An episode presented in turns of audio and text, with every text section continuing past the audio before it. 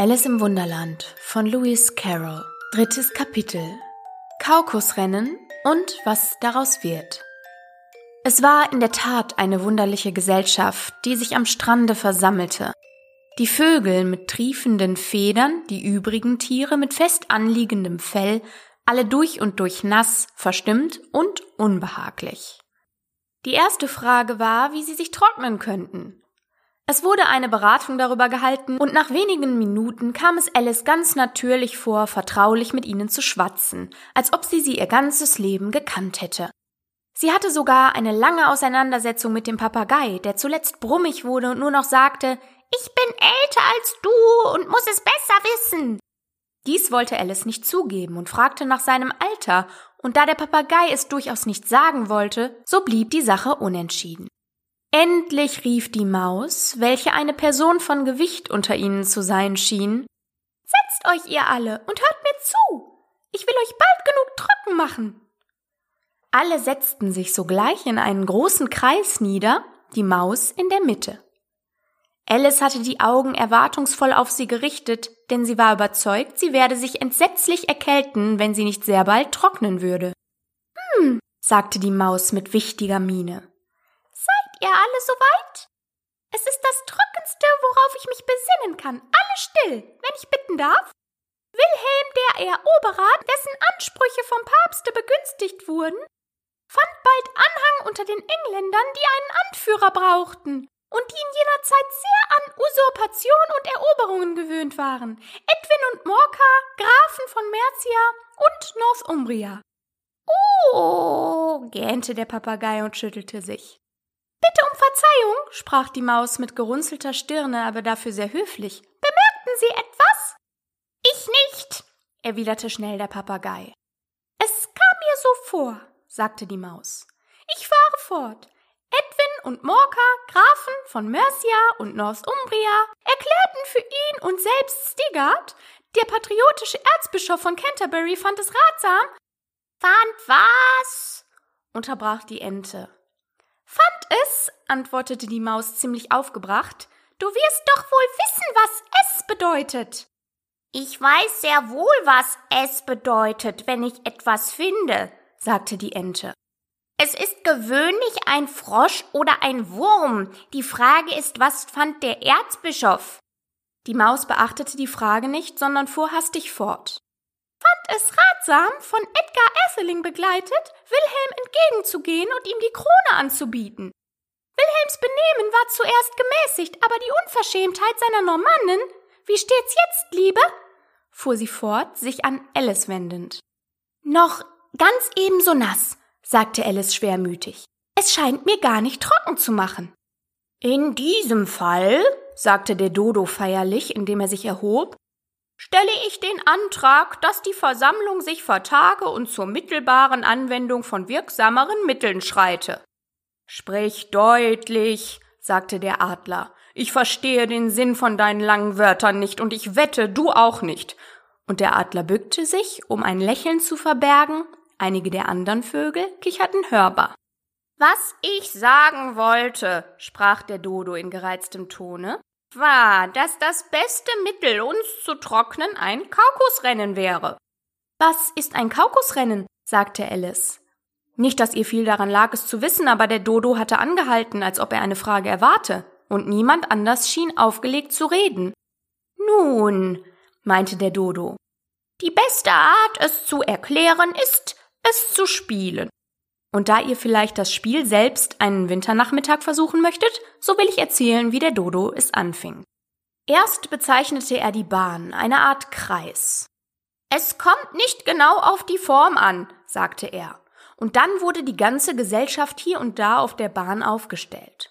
Es wurde kein eins, zwei, drei fortgezählt, sondern sie fingen an zu laufen, wenn es ihnen einfiel, hörten auf, wenn es ihnen einfiel so dass es nicht leicht zu entscheiden war, wann das Rennen zu Ende war.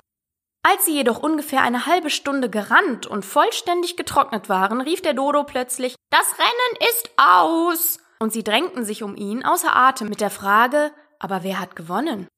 Diese Frage konnte der Dodo nicht ohne ein tiefes Nachdenken beantworten, und er saß lange mit einem Finger an die Stirn gelegt, die Stellung, in der ihr meistens Shakespeare in seinen Bildern seht, während die übrigen schweigend auf ihn warteten. Endlich sprach der Dodo. Jeder hat gewonnen und alle sollen Preise haben. Aber wer soll die Preise geben? fragte ein ganzer Chor von Stimmen. Versteht sich, Sie, sagte der Dodo mit dem Finger auf Alice zeigend, und sogleich umgab sie die ganze Gesellschaft, alle durcheinander rufend Preise, Preise. Alice wusste nicht im geringsten, was da zu tun sei. In ihrer Verzweiflung fuhr sie mit der Hand in die Tasche und zog eine Schachtel Zuckerplätzchen hervor. Glücklicherweise war das Salzwasser nicht hineingedrungen. Die verteilte sie als Preise. Sie reichten gerade herum, eins für jeden. Aber sie muss selbst auch einen Preis bekommen, wisst ihr? sagte die Maus. Versteht sich, sagte der Dodo ernst. Was hast du noch in der Tasche? fuhr er zu Alice gewandt fort. Nur einen Fingerhut, sagte Alice traurig. Reich ihn mir herüber, versetzte der Dodo.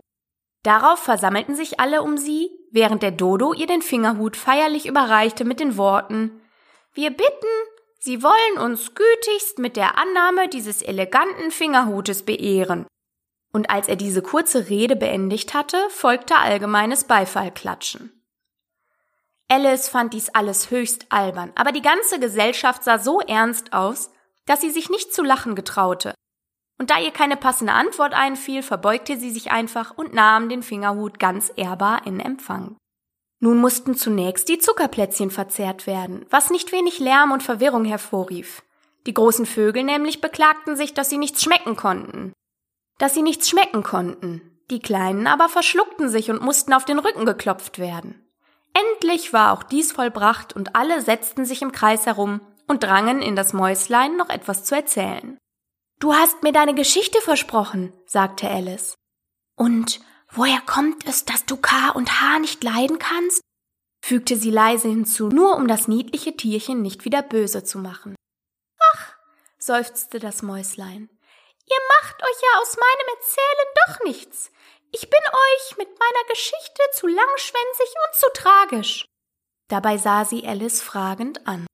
Langschwänzig, das muss wahr sein, rief Alice und sah nun erst mit rechter Verwunderung auf den geringelten Schwanz der Maus hinab. Aber wieso tragisch? Was trägst du denn? Während sie noch darüber nachsann, fing die langschwänzige Erzählung schon an, folgender Gestalt. Philax sprach zu der Maus, die er traf in dem Haus, Geh mit mir vor Gericht, dass ich dich verklage. Komm und wehr dich nicht mehr. Ich muss haben ein Verhör, denn ich habe nichts zu tun. Schon zwei Tage. Sprach die Maus zum Köter, Solch Verhör, lieber Herr, ohne Richter, ohne Zeugen, tut nicht Not.